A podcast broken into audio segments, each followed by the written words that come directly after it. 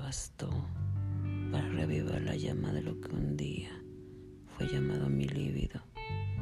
Un solo vistazo que mi piel y que humedeció mi ropa interior al unísono. Esa pequeña y oxidada cerradura era todo lo que necesitaba.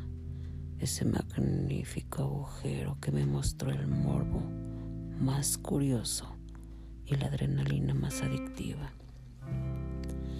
La simple idea de ser descubierta, de ser atrapada en las redes de mi propia perversidad, era de lo más provocativa.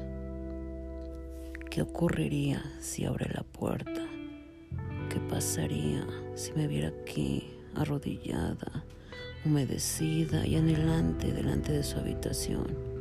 ¿Cómo reaccionaría? Me follaría aquí mismo en el piso del hotel. El remordimiento se remolinaba en mi cabeza con cada sucio pensamiento que se cruzaba por mi mente. Pero la tentación de mirarle, de observar tan firme y provocativa silueta, era demasiado grande para dejarla pasar.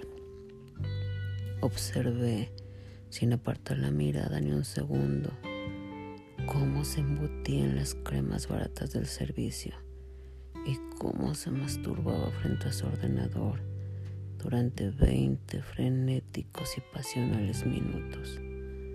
Asimilé cada detalle de su cuerpo con el mío, como si de un mismo se tratara.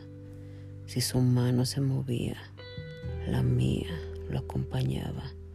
Si de sus labios salió un pequeño jadeo, de los míos un potente gemido. Observé y desde tras la puerta hasta dejar la marca de mi deseo.